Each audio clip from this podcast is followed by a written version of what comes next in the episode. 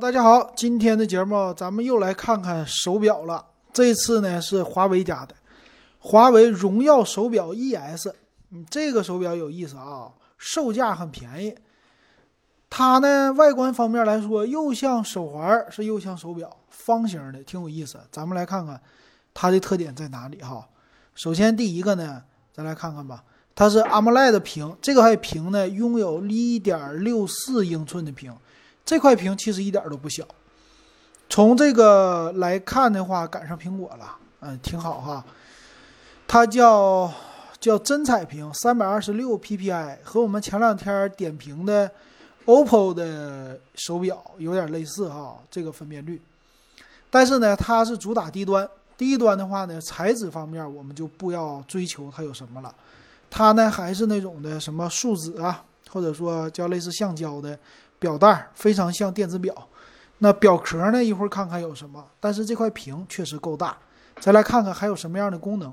第一个就是多彩显示的表盘，这个表盘的种类特别的多呀，看起来也是反正花里胡哨，挺受年轻人的喜欢的。应该，哎，各种各样的运动啊，普通手表都有，但是那种高档的感觉它不具备啊，因为它是主打运动特色的哈。哎，这种个性的表盘，表带呢？他说也能随心换，但是这种表带呢，属于，哎，这怎么说？廉价电子表那种的表带，哎，就是树脂橡胶那样的表带，而且和咱们小时候玩那个电子表都很类似的表带，就是用，呃，传统的手表那种的呃方式来佩戴的啊。传统手表的表带是用两个小卡针。它这个也是直接放上去的，好处呢，当然就是节省成本了嘛，对不对？不像苹果有自己的特色，这一点很好。甚至你可能买传统其他的表带都能放上去，这非常不错。第三点，它支持的就是科学睡眠的监测。作为一个类手表又手环的东西啊，支持监测很好了啊。我感觉这外形怎么越看越像给那个小天才用的手表哈，有意思。它不光支持这种的呃呼吸睡眠呐，它也支持呢叫呃 HRV 呀血氧心率啊这些的很多的功能，哎这一点挺好。它支持二十四小时叫心率监测，监测界面和苹果也非常的类似。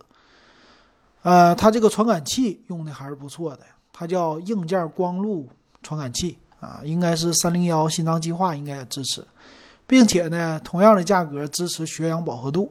啊，五百九十九的价格啊，挺不错了。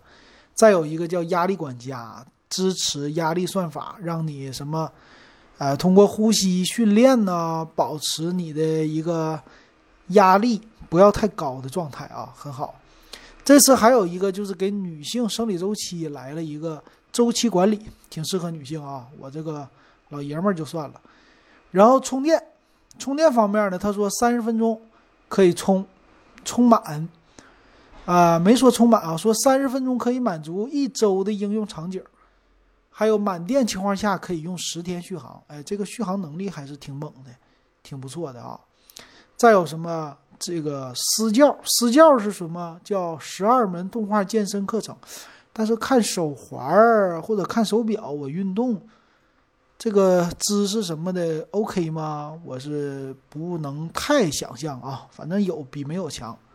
还支持什么运动类型的监测、自动识别，越来越像手机了，挺好的。说这次多达九十余种运动模式，室内室外都支持，挺好啊，挺多的。呃，还有全天候的一个叫运动数据监测啊，这是什么？有什么实时心率、卡路里、步数这些的监测，这个和。苹果的这些的很多的手表都是一样的，没什么区别，搭配他们家的 A P P 啊来进行，并且吧，它还支持叫刷卡，叫智能刷卡。这个智能刷卡呢，应该是呃叫公交卡、门禁卡可内置于手表当中，支持支付宝离线刷卡。一会儿我看看是不是 N F C 的功能啊。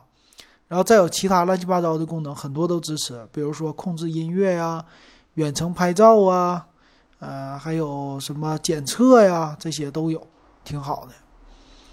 那我看一看啊，它支持的什么呀？一心脏三零一计划支持，NFC 到底有没有啊？嗯，一会儿咱们看看吧。那这个手表呢，还是一样啊。他说的支持系统来说，还是安卓的更好。来看详细参数，手表的电池呢，一百八十毫安，不算是特别的高。拥有的是蓝牙五点零的一个基数，屏幕呢，四百五十六乘二百八十的一个分辨率，挺高的了，一点六四英寸。然后用的是叫磁极顶针充电接口，最长续航十天。五 ATM 的防水，然后理论充电时间是六十五分钟，就一小时了。表带儿材质表体叫增强型聚合纤维，不是碳纤维啊。拥有呢六轴惯性的传感器，NFC 功能是支持的，挺猛。重量轻二十一克，呃，需要搭配华为终端的一个智能手环软件。呃，默认带的是手表充电底座。看售价哈，这个售价真便宜，五百九十九块钱，只有两个颜色，一个黑，一个粉，一个男性，一个女性。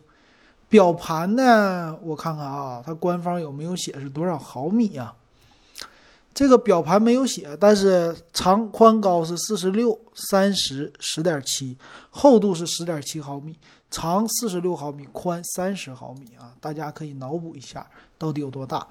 呃，整体的传感器啊，什么这些，应该主打就是廉价的手表和手环儿。五百九十九的售价不能说是高啊，不能算太高，这个售价应该还是挺合理了。我觉得大人可能给孩子买五百九十九也可以接受这售价。当然了，他不能打电话，不能给孩子定位，但是作为一个什么手环监测呀，呃，大屏手表啊，好看呢。呃，作为什么给小孩的一个奖励呀？大屏电子表还是应该挺受欢迎，而且没有什么录音功能，老师应该也不会说，对不对？行，这就是这期荣耀手表，就给大家说到这儿，感谢大家的收听还有收看。